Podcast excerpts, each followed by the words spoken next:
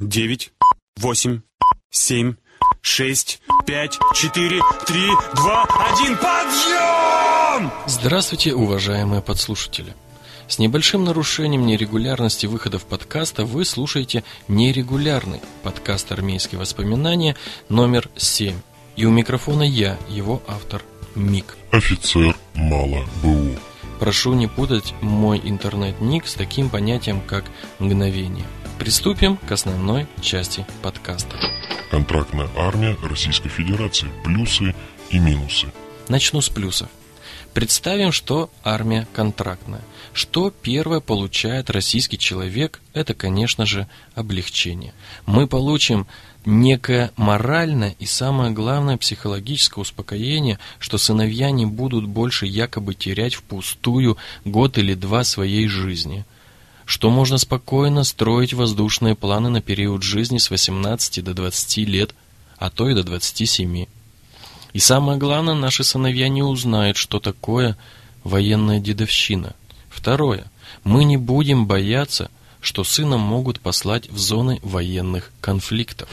Ребенок будет дома, спокойно смотреть сериалы, смситься, играть в онлайн-игры, а на нежелание помочь родителям по хозяйству можно по-прежнему ответить затяжным вздохом и успокоить себя словами «Но он же еще ребенок». Послушав все вышесказанное, в моей голове сложилось мнение, что из 270 тысяч призывников домой возвращается в России один или два человека. И мамы, не пустившие своих сыновей в армию, могут считать себя воистину хранительницами семейного очага и численности мужского населения в России. О минусах контрактной армии рассуждать не буду, просто поговорю на тему «Россия и контрактная армия». Когда речь идет о контрактной армии, то все представляют некоего специалиста в военном деле, который получает большие деньги. Деньги большие. Самая большая тема и самая больная тема для русского человека. Говоря о контрактной армии, мы все видим деньги и не видим службы. Мы считаем, Если будут платить, будем служить. Стоимость суток службы должно быть 1000 рублей в мирное время и 2000 рублей в военное время. например, Попадание в плен, зарплата сохраняется, плюс компенсация 2-4 оклада. Уничтожение танка противника стоит 14 тысяч рублей, а солдата 300 рублей.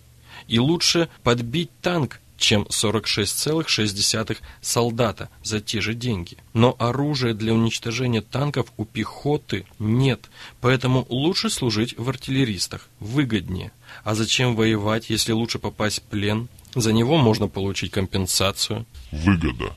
Сплошная выгода. Контрактную армию надо содержать, и сумма на содержание требуется огромная. А зачем это надо, если есть срочники? Выгоднее их использовать. Но срочники мало служат, поэтому специалистами в армии по-прежнему являются только офицеры. Тогда надо пополнить их контрактной армией. Но есть маленький нюанс. Армия, состоящая из призывников, в контрактной армии не нуждается. А контрактные вооруженные силы требуют резервистов. А резервисты – это и есть призывники, прошедшие военную службу. И как это совместить, чтобы это было и существовало в гармонии, когда мы ищем выгоду везде, только в денежном выражении? История российской армии уже помнит случай создания контрактной армии. В начале 20 века, в 17-18 годах большевики превращали армию в добровольческое подразделение. Тем самым декларировали народу свободу выбора. Можно предположить, что во время разрухи находиться в военизированной организации было выгодно. Все-таки одет, обут, накормлен и имеешь какое-то денежное довольствие. Но такая армия долго не просуществовала. Чтобы защитить себя, требуются не добровольцы, а все, способные держать оружие и воевать. Война или вероятность войны или защита Отечества – это не бизнес-подход к делу с умением красиво и убедительно говорить. Это взрывы, стрельба и убийство. А на место убитого нужен живой, чтобы победить. Когда из фирмы увольняется специалист, на его место берут нового. Не так ли? Хотя, конечно, глуп сравнивать мирную жизнь с военной. Но все же. Так или иначе, большевики Будущие коммунисты решили ввести принудительную армию, тем самым желая дать возможность государству развиваться. Спустя почти сто лет строители нового государства решили снова дать свободу выбора своему народу. Снова заговорили о контрактной армии. Озвучили денежное довольствие, которое мужчина может получить в рядах вооруженных сил и начали кампанию. Что же получилось? В армию хлынул поток желающих заработать. И когда они заработка не увидели, стали уходить. Сколько должен зарабатывать контрактник, чтобы он смог защитить чужих для него людей, зная, что может погибнуть? Здесь поставлю многоточие, ибо каждый видит то, что хочет. И для моего и МХО подкаста «Армейские воспоминания» в будущем будут темы. Хочу заметить, что в последний год информации об армии для выражения своего мнения появилось очень много. Боюсь, что времена закрытости информации об армии закончились. И это обязательно приведет к развалу Великой Армии. В последующем закроется информация о жизни вооруженных сил, и мы вернемся и возродим старую былую армию. То есть у наших детей и внуков будет работа и служба, и довольно-таки интересная. Теперь Мик Граунд о чем-то. И это что-то сегодня будет о письмах. Подтолкнул меня к этому интернет-пользователь под ником Капаша, который оставил комментарий к моему предыдущему подкасту «Армейские воспоминания». Такой как бы современный вариант письма. Сначала поблагодарю пользователя Капашу за внимание и выражение своего мнения и приступлю к ответу. Озвучу письмо, разделю его на две части и буду отвечать. Итак, письмо от пользователя Капаша. ОВП вел у нас учитель АБЖ, и ничего плохого в этом нету. Секретов там рассказывать не нужно, а в армии он служил. Так что пусть военные по домам сидят, а то начнут отыгрываться на детях. Вторая часть. Вы, конечно, умны до безумия. Сами отслужили, и теперь давай рассуждать о том, чтобы продлить срок службы. Я бы на вас посмотрел, когда вы были еще юношей. Отвечу сначала на первую часть письма. Кому вести основы начальной военной подготовки? Безусловно, это должен быть человек отслуживший или служивый. Офицер больше и лучше расскажет о военной подготовке, чем учитель АБЖ, прошедший подготовку на курсах дополнительного образования под руководством Министерства образования, которое состоит В большинстве своем. из женщин. А бояться, что военные будут отрываться на детях, не стоит. На это есть система отбора. К тому же наше государство позиционируется как бизнес-ориентированное и экономически грамотное сообщество, так что лучше варианта, кому быть преподавателем ОНВП, я не вижу. Вторая часть комментария. Я бы посмотрел на вас, когда бы и так далее. Уважаемый пользователь Капаша, согласен с вами непременно. Неприятно узнавать об увеличении срока службы, когда кореша отслужили меньше и лучше. Но я рассуждаю с точки зрения человека, который когда-то отвечал за безопасность страны на отдельно взятом участке земли. И поверьте, врага невозможно убедить в отступлении его с нашей территории, объясняя нашу уязвимость слабой подготовкой солдата. Это приводит к неизбежному поражению. Поэтому увеличение срока военной службы обязательно будет в ближайшее время. Как говорится, поиграли, а теперь давайте серьезно относиться к делам государственным. Было в мой адрес еще одно письмо, но о нем говорить ничего не буду сейчас. Надеюсь, что наша переписка с этим человеком приведет к интересным добавкам к подкасту «Армейские воспоминания». А теперь сам Мик Граунд о письмах. В недалеком прошлом письма в армию и обратно писали на тетрадных листах. А В основном это были в клетку листы. Их клали в конверт, помечали адресом получателя и отдавали на почту или кидали в почтовый ящик. Через какое-то время почтальон раздавал письма солдатам в подразделении. Почтальон – это была самая востребованная и желанная среди солдат внештатная должность. Можно было выйти из части и прогуляться по гражданке. И почтальона всегда ждали. О других шалостях со стороны почтальонов, как дружеское вымогательство сигареты, конфеты у адресата за весточку от любимой девушки, рассказывать не буду. В этот раз я, придя в роту, был приглашен своим старшиной в коптерку. На столе у него лежало письмо. Почитай его, командир, Предложил мне прапорщик. только аккуратно. Взяв письмо в руку, я ощутил, какой-то мягкий предмет в нем лежит.